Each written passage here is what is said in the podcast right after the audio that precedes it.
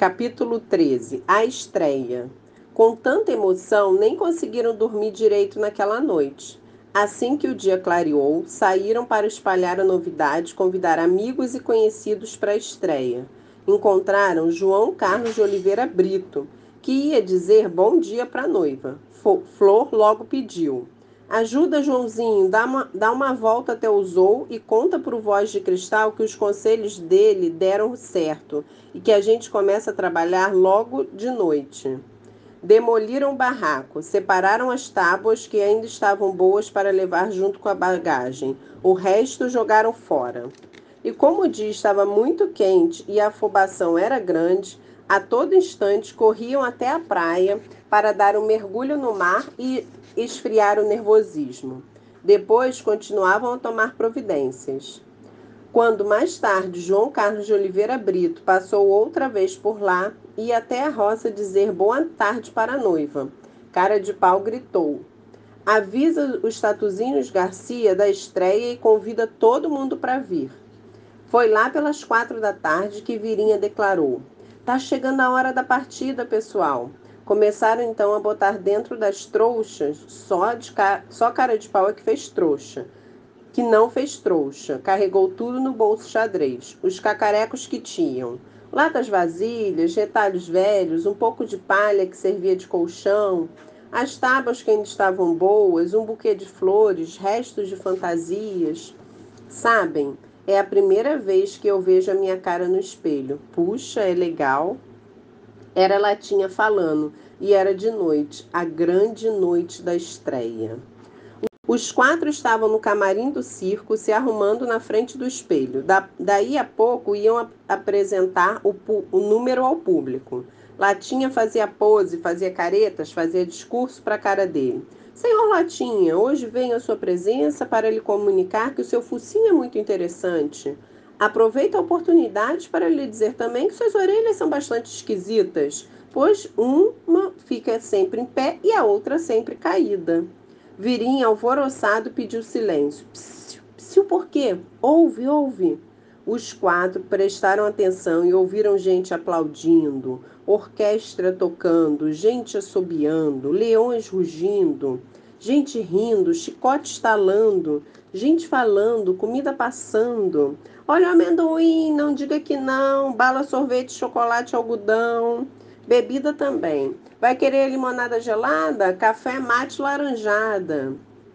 E aquele barulho gostoso fez os quatro se lembrarem do tempo que entravam escondidos no circo para assistir ao espetáculo. Começaram a rir. Mal ouviram uma voz fininha como areia de praia perguntando: Posso entrar? Se viraram. Foi um berro só. Quem era? Voz de cristal. E milhões de abraços. E uma alegria tão grande de verem um amigo ali. Voz de Cristal estava um bocado comovido. Deu um passo atrás, porque ali onde ele estava já tinha uma poça d'água de tanta lágrima que pingava dos olhos dele. Botou uma das mãos sobre o coração e desabafou. Estava morrendo de saudades da cuíca. Da cuíca e de vocês. De vocês e da vida que a gente levava. Meu noivado com a girafa foi um fracasso. A gente não conseguia bater um papo. Ela alta daquele jeito, eu tendo que olhar para cima e gritar.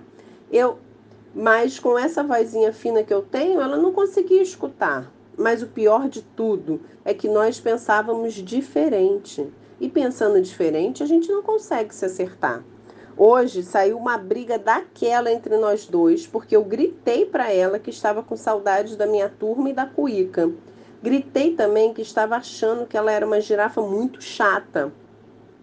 Ela então ficou danada, enfiou a perna na minha jaula para me dar um pontapé. Foi aí que eu pensei, agora ou nunca. Peguei aquela perna inimiga, torci bem torcida e amarrei com um cipó na pedra que escondia os conselhos. Deitei e fingi que estava dormindo. Ela botou a boca no mundo, berrou tanto que veio o guarda, veio o médico e veio uma porção de gente e encararam a porta da minha jaula. Eu lá, ó, fingindo que tô dormindo, e correram para acudir a perna torcida da girafa lutando com a pedra e com o nó de marinheiro no cipó. Ninguém olhou para mim. Fui saindo na calma pela porta escancarada e no caminho arranjei uma cuica emprestada.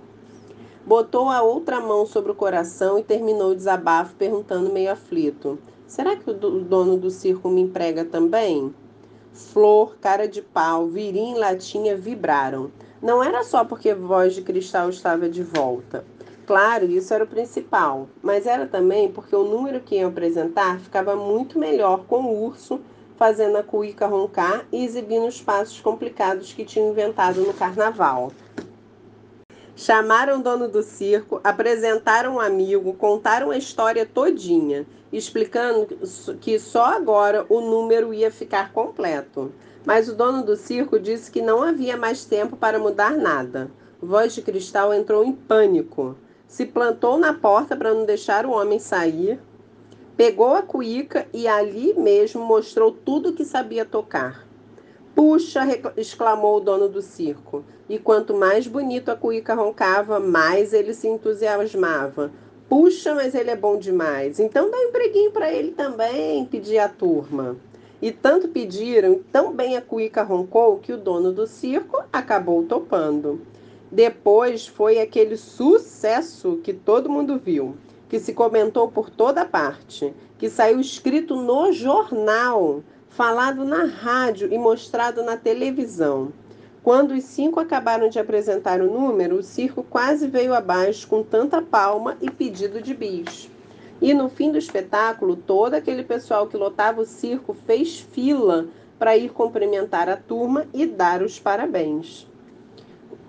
Os Tatuzinho Garcia estavam também na fila, mas morrendo de pressa de voltar para a roça. Ainda iam acabar um túnel que precisava ser entregue no dia seguinte de manhã, pela companhia Tatu Túneis. Quando os colegas foram dormir, já era um bocado tarde. Virinha pensou: daqui a pouco vai ser de madrugada, mas eu não vou ter que sair para revirar lata de lixo. Que troço bacana! Latinha começou a bolar um samba novo. Queria contar como estava se sentindo importante. Hoje quero contar para o povo este sentimento novo que nasceu dentro de mim. Mas o sono não deixou que ele acabasse de contar. Dormiu. E quando Latinha dormiu, Flor já estava sonhando. Puxa vida, como todos estavam cansados.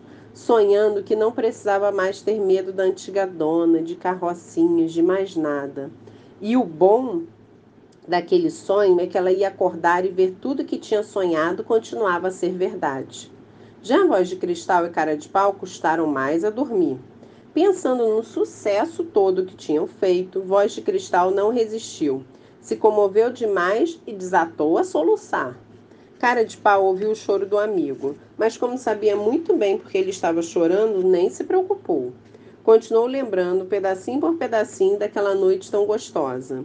E como estava tudo escuro e ninguém ia ver, ele tomou coragem e experimentou, só para ver se acertava. Deu um sorriso deste tamanho. Fim da história.